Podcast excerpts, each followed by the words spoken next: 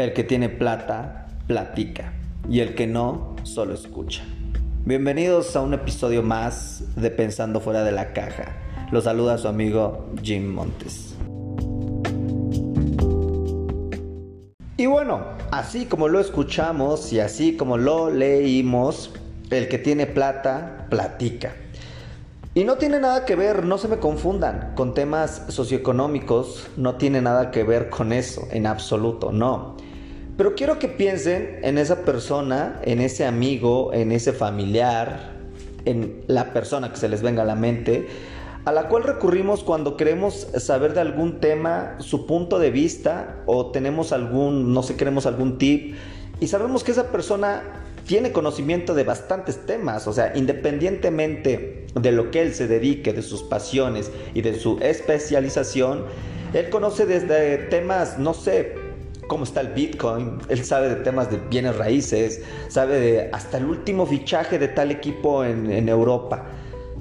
Vaya, hasta el último meme, si nos vamos hasta eso. Estas personas siempre están nutriéndose, siempre están en contexto con su entorno, con lo que está pasando en la Tierra. Y estas personas por lo regular se hacen interesantes para las demás. Las vemos con ese halo de inteligencia, de intelectualidad. Entonces por lo regular siempre recurrimos para, e, a ellos para alguna situación.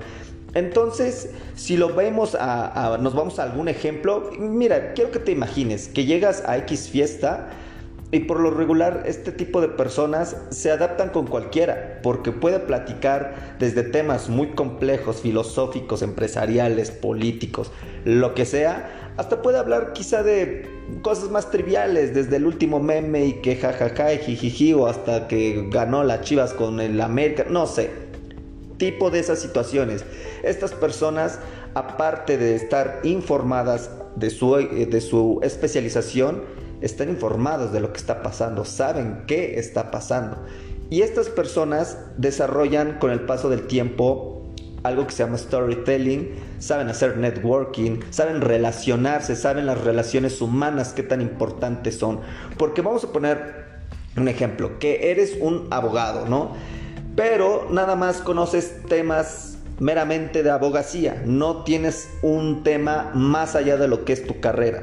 Pues bueno, cuando vas a hacer networking, eh, cuando vas a presentarte quizá con el dueño del buffet al donde quieres entrar y él quiere que quizá tengas más tema aparte de temas de abogacía, temas de leyes, temas relacionados a la carrera, pero si eres una persona que quizá de pronto ya le estás hablando de otro tipo de situaciones, que ya le estás hablando de temas más interesantes, esta persona te lo puedo asegurar que te va a tomar más en consideración porque no te está viendo como alguien cerrado a que nada más lo que sabe y como robot va y lo hace. Eres una persona más abierta y por ende si eres una persona más abierta, eres una persona más creativa, eres una persona que se puede relacionar mejor porque miren, yo he conocido a muchas personas que en su ámbito laboral son buenísimas, son unas personas que son increíbles. Pero a la hora de relacionarse, a la hora de hacer networking con personas que no conocen, con personas que no tienen nada que ver con su giro, se bloquean. Porque no saben qué hablar más que de lo que ellos saben. Entonces, esto es para una, una herramienta social tan vasta, tan importante, que yo creo que nos deberían de enseñar esto desde la primaria, o sea, ¿para qué chinga nos enseñan los pinches ríos de todos nuestros pueblos, de todo el pueblo? A ver, ¿para qué, ¿para qué chinga? No, no, no, o sea, yo creo que deben de ser temas primordiales como son las relaciones sociales, interpersonales, que nos abren la, la puerta para todo tipo de futuros negocios o futuros contactos.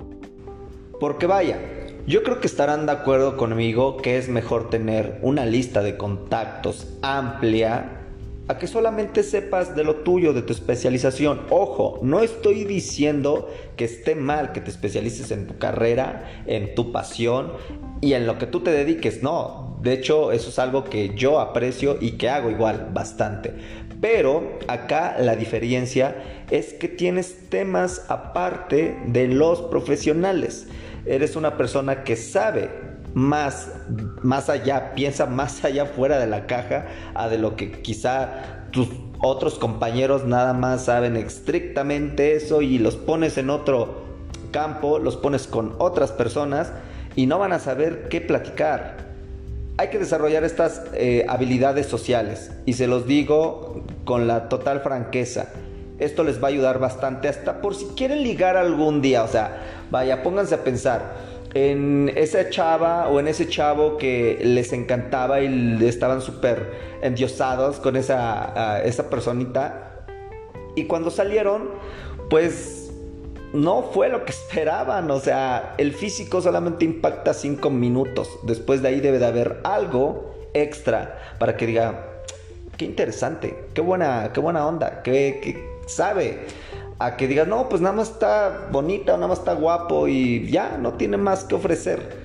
No, eso es eh, lo peor que puede pasar. Es como si fueras al McDonald's y ves en la publicidad eh, la hamburguesa que te vas a, comer, una Whopper o uno de tres pisos, y dices, no manches, esta madre va a estar súper riquísima. Y ya cuando llega, pues no, es una cosita que no se veía, se veía más chida la publicidad que cuando te la comiste. Entonces, aplica así también cuando salimos con otras personas y cómo nos vendemos, ¿me entienden? Entonces, hay que nutrirnos, hay que estar informados y hay que saber el contexto de lo que está pasando en nuestro mundo, en la Tierra. Y yo les puedo garantizar que van a tener unas relaciones interpersonales más fructíferas y que su agenda de contactos va a crecer más de lo que ya es actualmente.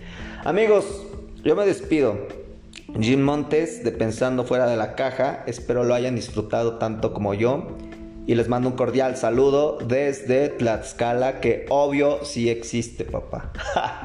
Saludos y cuídense.